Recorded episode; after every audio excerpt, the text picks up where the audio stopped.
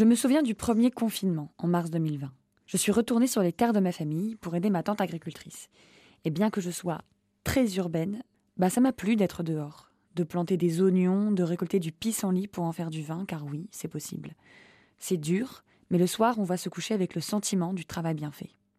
Au fil des autres confinements, enfermée dans mon appartement devant des zooms à n'en plus finir, j'ai parfaitement compris ceux qui sautaient le pas, qui quittaient leur travail de bureau, ingénieurs, banquiers, pour se reconvertir dans l'agriculture. On les appelle les néo-ruraux. Alors bien sûr, ce n'est pas nouveau, mais pour beaucoup de ceux qui hésitaient, le Covid-19 a accéléré les choses. C'est l'histoire de Simon Lemest. Simon a 28 ans. Pour lui, la crise sanitaire a été un déclic. Il y a deux semaines, il a commencé une formation en maraîchage bio en Gironde. Lui et ses camarades, c'est un peu la promotion Covid du Centre de formation pour adultes de Blanquefort, autrement appelé CFA.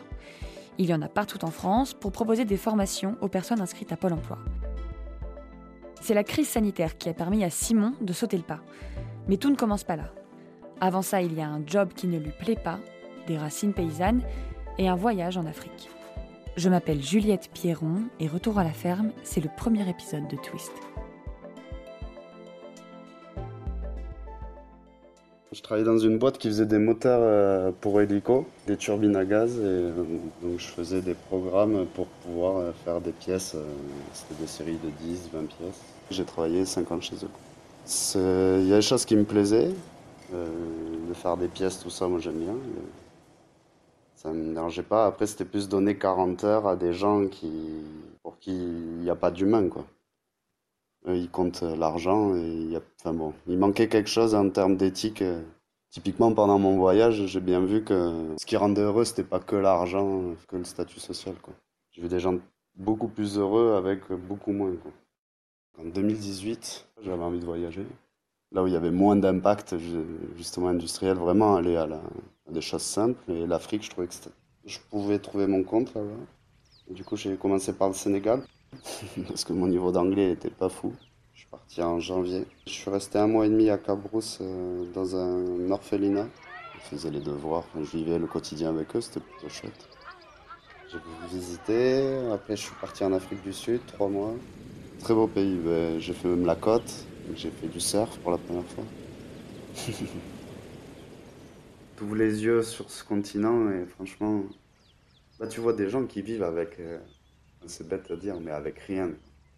À côté de nous, tout ce qu'on a de matériel, ils arrivent à vivre. Simplement, moi, c'est ça, c'est cette simplicité. Hein. J'ai vécu dans des endroits où il n'y avait pas d'électricité. Le soir, se retrouver autour d'un feu. Des fois, tu parles pas, tu, regardes juste le feu, mais voilà, tu te retrouves autour du feu. Tu vis sur le rythme du soleil.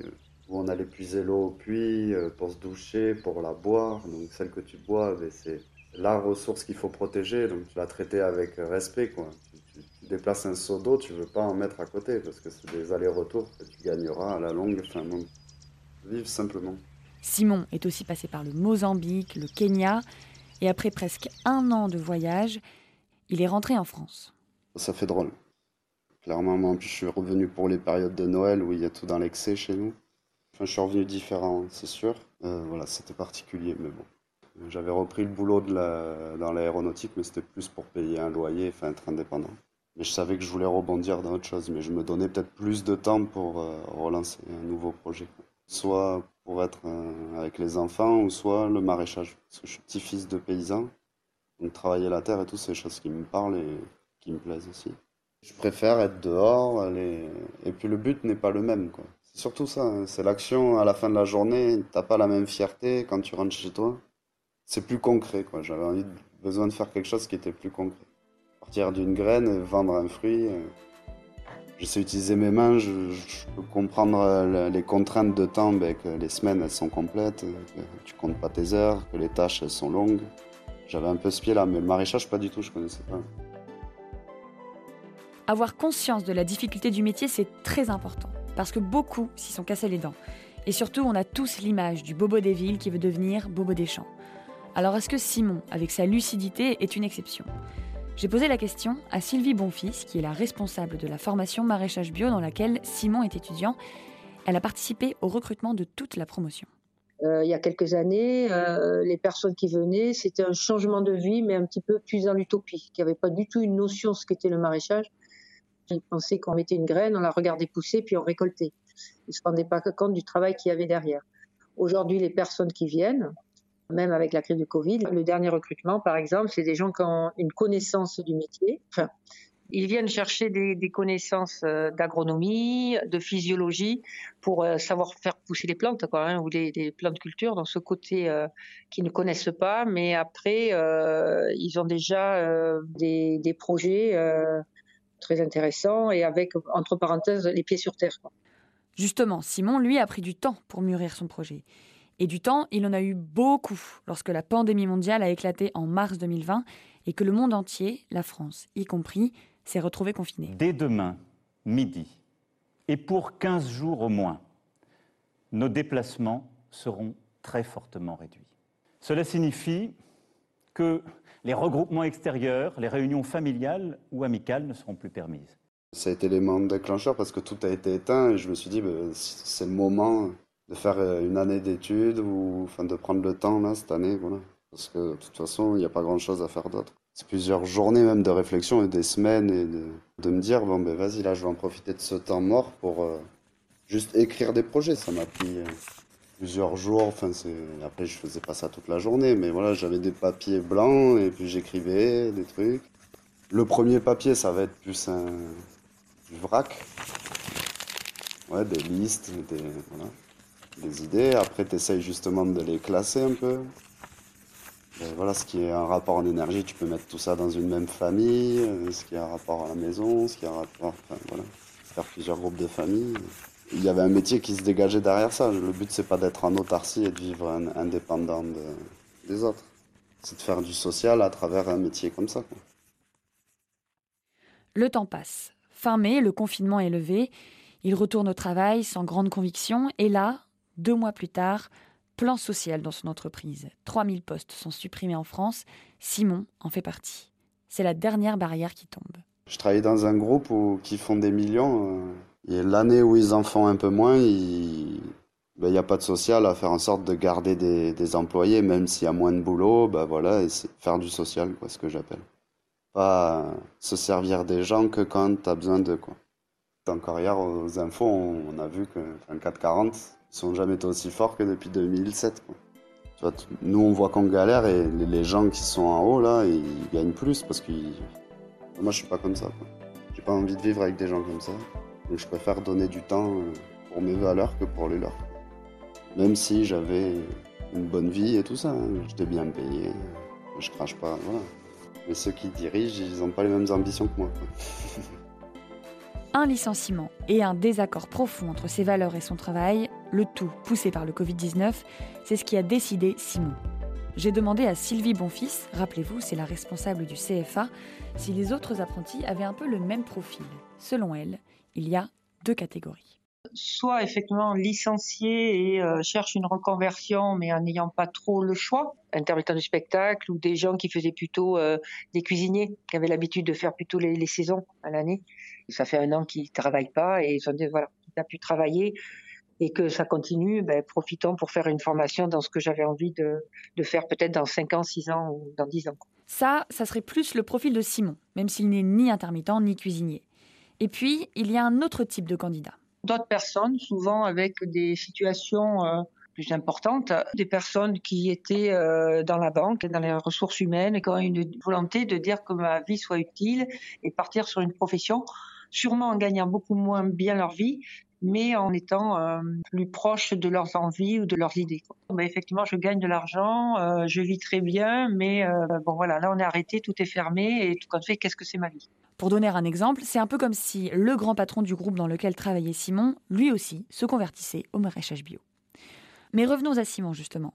L'été est passé, il n'a plus de travail, toutes ses feuilles sont remplies de listes et de projets. Maintenant, il faut appliquer. Alors par où commencer? J'ai essayé de me renseigner, mais je voyais qu'à chaque fois, il me fallait un statut agricole pour acheter des terres, par exemple, ou pour avoir euh, droit, accès à des aides et tout ça, pour financer les projets. Ben, D'aller voir un banquier avec un diplôme, c'est plus simple que d'y aller sans, quoi. Puis j'ai fait un stage euh, d'un mois dans une ferme maraîchère à Léognan. Là-bas, j'ai rencontré un ancien ami, que, enfin, on était ensemble à l'école, quoi. Et lui m'a dit qu'il avait fait cette formation, donc j'ai commencé à regarder cette formation, je les ai appelés, on a discuté, j'avais l'impression qu'il pouvait m'apporter euh, ce que je venais chercher dans une formation. Et puis là, ça fait deux semaines du coup que j'ai commencé, et puis voilà, ça répond à mes attentes en tout cas pour le moment.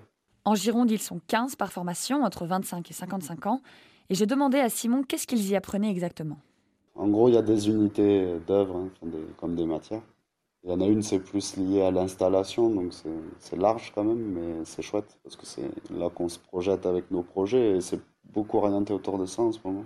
D'où partir, donc en fait, tu pars de la fin, de combien tu veux vendre, donc combien le salaire que tu aimerais te faire, après à qui tu vends, donc si c'est une AMA, voilà, tu fais 20 paniers, donc pour remplir 20 paniers chaque semaine, eh ben voilà, il faut cultiver tant, donc il faut tant de place, donc il faut, enfin voilà, tu remontes, il faut de l'eau, il faut... j'ai en tout cas moi ça m'apporte le concret que j'avais besoin, quoi. ça me rassure.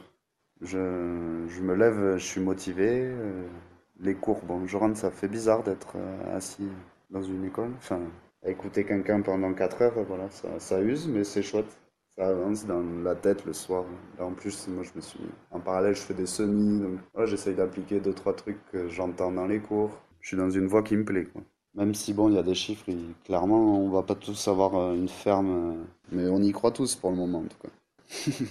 Parlons chiffres. Selon l'INSEE, seulement 70% des entreprises artisanales créées en 2010 existent encore trois ans après deux chances sur trois de survivre en quelque sorte. Alors s'il s'autorise à y croire, son projet, il ressemblerait à quoi? Le soir, je regarde, j'essaye de regarder des terres, parce que c'est ça aussi qui est compliqué, c'est être propriétaire de terre. J'ai 5 hectares, une réserve d'eau, déjà des arbres, plutôt plat. une terre euh, plutôt riche, mais bon, ça c'est le truc idéal. Euh. Après, je regarde large, j'ai jamais appelé pour acheter quoi que ce soit. Après, c'est la, localisation. De la Bretagne aux Pyrénées-Atlantiques, moi je suis attaché à l'Atlantique par contre. À l'océan, j'aime bien. Faire un partenariat avec un copain, faire du vin et du maraîchage et essayer de vendre euh, autour de nous. Faire une ferme pédagogique, cultiver pas sur des grandes surfaces, de façon euh, voilà, raisonnable. Pourquoi pas l'appellation bio, mais c'est pas une obsession pour le moment. Puis d'avoir une action sociale, que les, gens réalisent que c'est important de manger bien, quoi. faire des, légumes, de manger des, tomates d'un potager, d'un vrai potager poussé en terre et tout ça. Une autre gueule que manger un produit, une tomate hors sol poussée en serre je préfère rêver aujourd'hui et puis on fera ce qu'on pourra surtout. Mais voilà, une petite euh, culture euh, avec, en vivant euh, un respect de la nature et respect de nous, quoi. Selon la responsable de la formation, cette notion de respect de la nature, d'écologie, est très présente dans la promotion cette année. Tous, tous les gens qui viennent chercher la formation sont vraiment sur une idée, euh, essayer d'être en adéquation avec la nature. Produire, ça c'est une chose pour en vivre, mais c'est, euh, je pense que c'est aussi être utile. C'est-à-dire, euh, je produis, je vais nourrir des gens. Et euh, ils reviennent souvent à leur premier amour, hein, ça leur tombe pas dessus. C'est souvent, j'ai toujours aimé travailler avec la nature, mais j'ai fait autre chose. Et puis aujourd'hui, je reviens sur, sur mes premiers amours. Et Simon, lui, ce qu'il aime plus que tout, ce qu'il a cherché en Afrique et ce qu'il aimerait bien retrouver, c'est le vivre ensemble. L'entraide, euh, moi je sais, là typiquement on veut monter quelque chose, on sera peut-être deux au début, mais si on a besoin de monter une serre, quand on aura des projets, des tâches qui demandent un peu de main, on a des amis sur qui, voilà, on prépare un bon repas et un petit apéro, et puis voilà, ils nous aideront à monter une serre. Voilà, t'as peut-être pas la richesse économique, mais t'as une richesse euh, autre. T'as la richesse d'être dehors, hein, de nourrir des gens, mine de rien, produire quelque chose de, noble, je trouve. bon, ben là, après, je rêve, mais on va essayer de s'en approcher. Quoi. Il a raison de rêver, Simon. Et si la crise du Covid-19 a eu au moins un impact positif, c'est celui d'autoriser à rêver. Oui, les néo-ruraux ne datent pas d'hier. Depuis 20 ans à peu près, des citadins quittent la ville pour se rapprocher de la campagne et participer au renouvellement de l'agriculture. Mais le Covid-19, en un sens, a accéléré ce phénomène. Les confinements, les limitations de déplacement ont obligé les gens à acheter à côté de chez eux. Il reste encore du chemin pour que ces nouvelles pratiques deviennent des habitudes, mais la crise a esquissé une nouvelle génération de producteurs et de consommateurs. Maintenant qu'on a rêvé, il ne reste plus qu'à concrétiser.